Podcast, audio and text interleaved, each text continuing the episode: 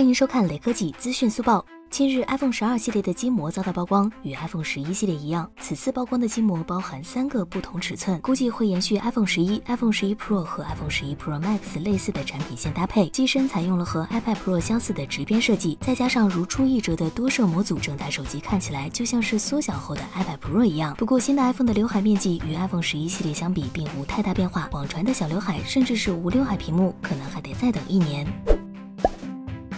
渲染图曝光，供应链爆料，系统代码泄露，工厂零件偷拍。苹果手机从设计到生产，几乎是每个环节都有内鬼出来向媒体透风。可以说，自 iPhone 四发布以来，新机曝光的阴霾就一直笼罩着一代 iPhone。以大家最熟悉的 iPhone 四为例，这款手机不仅是 iPhone 历史上的里程碑产品，同时也是发布会前泄露的最彻底的一款。在 iPhone 四发布之前，一位苹果工程师带着 iPhone 四工程样机去酒吧，但不知出于什么原因，这位工程师将这台手机落在酒吧里，并被一位顾客捡到。随后，这位顾客将原型机以五千美元的价格卖给了科技网站 JaceModel。即使苹果在得知消息后已经第一时间停用了这台 iPhone 四，但 JaceModel 依然对这台手机进行了详尽的测试，并向大众提前曝光了 iPhone 四的真实外观与参数。此次 iPhone 四泄露也是 iPhone 历史上最严重的一次产品泄露。苹果随后通过法律途径要回原型机，还禁止 JaceModel 参加任何苹果举办的活动。但这次原型机泄露事件也让不少人看到新机泄露的商机。一张照片，甚至一句内幕消息都。能从虎视眈眈的媒体口中换来真金白银。比如在 iPhone 五 C 发布前，就有一批手机外壳在工厂中被盗走，也有工人尝试将 iPhone 十一玻璃后盖的碎片带出工厂，从而向媒体曝光 iPhone 十一的后改颜色。即使苹果组建了专门的安全团队，并雇佣了大量前 FBI 与其他政府机构的安全人员，依然无法遏制 iPhone 泄露的这种内鬼行为。